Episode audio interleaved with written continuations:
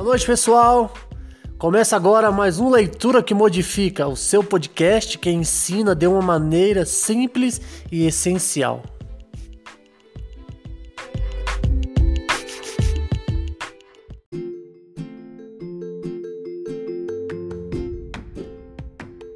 Olá! Aqui quem vos fala é a Glaucia, aluna do sexto termo de pedagogia e que vem te trazer um pouco de conhecimento.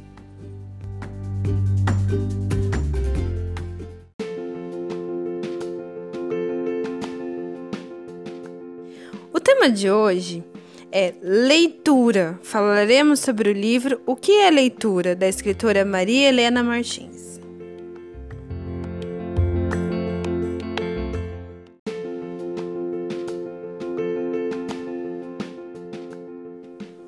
Eu vou fazer uma síntese do livro para você atiçar sua curiosidade um pouco. O livro ele começa falando que, sem dúvida, o ato de ler é usualmente relacionado com a escrita, e o leitor visto como decodificador da letra. Mas aí, bastará, porém, decifrar palavras para acontecer a leitura? Como então explicaríamos as expressões fazer a leitura de um gesto, de uma situação, ler o olhar de alguém, ler o tempo, ler o espaço? Outra coisa, às vezes passamos anos vendo objetos comuns, um vaso, um cinzeiro, sem jamais tê-los de fato enxergado. Limitamos-los à sua função decorativa ou utilitária. Um dia, por motivos os mais diversos, nos encontramos diante de um deles, como se fosse algo totalmente novo. E isso também é leitura. Mas é por essas razões que, ao começarmos a pensar a questão da leitura, fica um mote que agradeço a Paulo Freire, quando ele diz: a leitura do mundo procede sempre à leitura da palavra. E a leitura desta implica a continuidade da leitura daquele. Ou seja, desde os nossos primeiros contatos com o mundo, percebemos o calor e o aconchego de um berço diferente a luz excessiva, o cheiro do peito. Começamos assim a compreender e dar sentido ao que a quem nos cerca. Esses também são os primeiros passos para aprender a ler. Ninguém ensina ninguém a ler, gente. O aprendizado é, em última instância, solitário. Embora se, se desencandeie e se desenvolva na convivência com os outros e com o mundo. E é aí que o livro diz: o livro também fala que certamente aprendemos a ler a partir do nosso contexto pessoal e temos que valorizá-lo para poder ir além dele. Esse é o recado de Sartre em seu retrato autobiográfico, no qual apresenta uma perspectiva mais realista, mas não menos fascinante, da iniciação à leitura. Então agora vocês vão ficar com um trecho de um, livro, de um livro autobiográfico que ele fala um pouquinho da experiência dele com a leitura. Apossei-me de um livro intitulado Tribulações de um Chinês na China e o transportei para um quarto de despejo. Aí, empoleirado sobre uma cama de armar, fiz de conta que estava lendo. Seguia com os olhos as linhas negras sem saltar uma única e me contava uma história em voz alta tomando cuidado de pronunciar todas as sílabas. Surpreenderam-me, ou melhor, fiz com que me surpreendessem. Gritaram admirados e decidiram que era tempo de me ensinar o alfabeto. Fui zeloso como catecúmeno. Ia a ponto de dar a mim mesmo aulas particulares. Eu montava na minha cama de armar com o Sem Família de Hector Malot, que conhecia de cor, em parte recitando, em parte decifrando, percorri-lhe todas as páginas, uma após outra. Quando a última foi virada, eu sabia ler.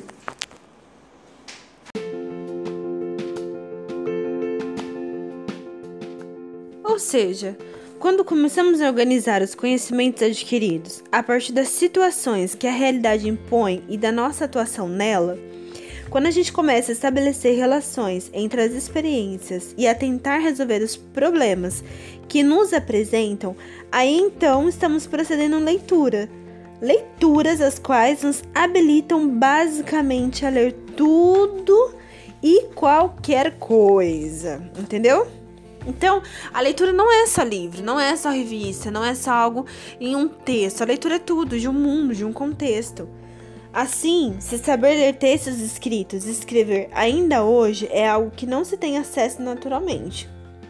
O analfabetismo persiste mesmo em países desenvolvidos, e entre os antigos era privilégio de pouquíssimos. Apesar de séculos de civilização, as coisas hoje não são muito diferentes, e o livro ainda continua. Muitos educadores não conseguiram superar a prática formalista e mecânica, enquanto para a maioria dos educandos aprender a ler se resume a decoreba de signos linguísticos. Prevalece, né, gente, a pedagogia do sacrifício, do aprender por aprender, sem se colocar o porquê, como e para quê, impossibilitando compreender verdadeiramente a função da leitura, o seu papel na vida do indivíduo e o da sociedade. É aí que a gente entra, né? Que ainda assim, mesmo esse livro tendo escrito há tanto tempo, ainda hoje a gente consegue ver essas coisas. E o livro lá continua. Seria preciso então considerar a leitura como um processo de compreensão de expressões formais e simbólicas, não importando por meio de que linguagem. Assim, o ato de ler se refere tanto a algo escrito quanto a outros tipos de expressão, do fazer humano, caracterizando-se também como acontecimento histórico e estabelecendo uma relação igualmente histórica entre o leitor e o que é lido. Aprender a ler significa também aprender a ler o mundo, que é o que a gente estava falando, é dar sentido a ele, a nós próprios, o qual mal ou bem fazemos mesmo sem ser ensinados. A função do educador não seria precisamente a de ensinar a ler, mas a de criar condições para o educando realizar a sua própria aprendizagem, conforme seus próprios interesses, suas necessidades, suas fantasias, segundo as dúvidas e exigências que a realidade lhe apresenta.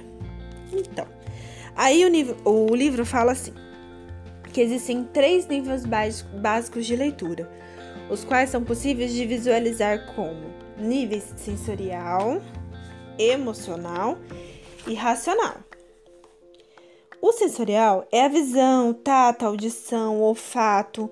O gosto pode ser apontados como as referências mais elementares do ato de ler. O exemplo visto é o dos momentos iniciais da relação da criança com o mundo. Essa leitura sensorial começa muito cedo e nos acompanha por toda a vida. Aí também nós vamos ter a leitura emocional, que é quando a gente fica alegre com a leitura, deprimido, desperta a curiosidade, estimula a fantasia, provoca descobertas, lembranças. Aí então, deixamos de ler apenas com os sentidos para entrar em outro nível de leitura, que é o emocional. Na leitura emocional, emerge a empatia, tendência de sentir o que sentiria caso estivéssemos na situação, na circunstância experimentada por outro, dentro do livro, enfim. E a leitura racional, que para muitos só agora que nós estaríamos no âmbito do status letrado, próprio da verdadeira capacidade de produzir e apreciar a linguagem, em especial artística. Enfim. Leitura é coisa séria, dizem os intelectuais. Relacioná-la com nossas experiências sensoriais e emocionais diminui sua significação, revela ignorância. Imagina um absurdo de ir ao teatro e divertir-se com Otelo. Ou pior, representar Shakespeare em, em tom de popularesco. Essa postura intelectualizada e dominante, diz o livro, não pode ser da maioria dos leitores. Pelo contrário, foi concebida e é mantida por uma elite, pensadores, críticos e mesmo artistas que reservam a si o direito de digitar normas na leitura, bem como guardam para si o privilégio da criação e fruição das artes, das ideias, das coisas boas da vida. Mas uma coisa que o livro fala bem é que, na verdade, à medida que a gente desenvolve todas as nossas capacidades sensoriais, emocionais e racionais, esses níveis, ainda que, repito, com um ou outro prevaleça, a interação deles persiste. Ou seja, Mesmo querendo forçar sua natureza com posturas extremistas, o homem lê como em geral ele vive, num processo permanente de interação entre sensações, emoções e pensamentos. Mas e aí? E o pulo do gato? Como a gente faz? Ah, esse o pulo do gato a gente não ensina. O treinamento para leitura, para leitura efetiva, implica aprendermos e desenvolvermos determinadas técnicas, dos manuais didáticos aos estudos aprofundados sobre o ato de ler. Todos oferecem orientações, ora menos, ora mais objetivas e eficientes. Todavia, cada leitor tem que descobrir, criar uma técnica própria para aprimorar seu desempenho. Auxilia-se entre os fatores imediatos e externos, desde o ambiente, o tempo, material de apoio, lápis, bombom, fadas, enfim. Você usa aquilo que você tiver para se aprimorar mais na leitura. Finalizando o livro, ainda podemos dizer o seguinte: a leitura, mais cedo ou mais tarde, sempre acontece, desde que se queira realmente ler. Acima de tudo, precisamos ter presente que se não conseguimos de vez dar aquele pulo do gato, bem que se continue andando ainda um pouco, pois não é pecado caminhar.